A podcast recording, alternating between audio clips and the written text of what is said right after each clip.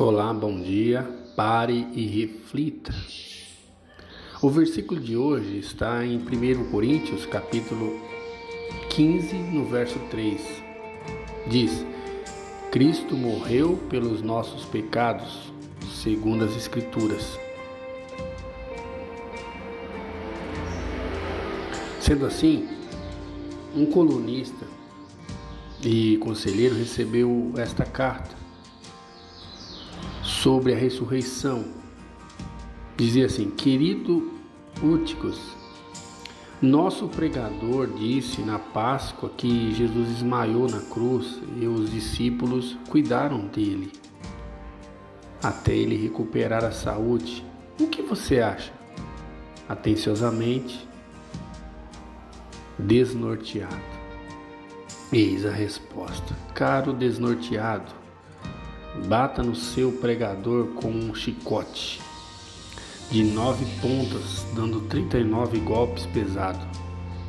Pregue-o em uma cruz, pendure sobre o sol por três horas, passe uma lança pelo coração dele, embalsame-o, coloque-o em uma tumba sem ar por 36 horas e veja o que acontece. Ansiosamente, Inevitavelmente, os incrédulos irão propor seus próprios conceitos sobre a crucificação e ressurreição de Jesus na tentativa de desacreditar a Bíblia e sua mensagem.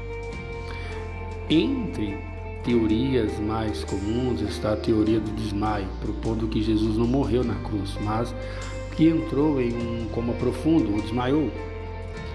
Propõe ainda que ele foi revivido na atmosfera fresca do túmulo, foi de alguma forma capaz de sair das tiras de pano bem amarradas e apareceu aos seus discípulos.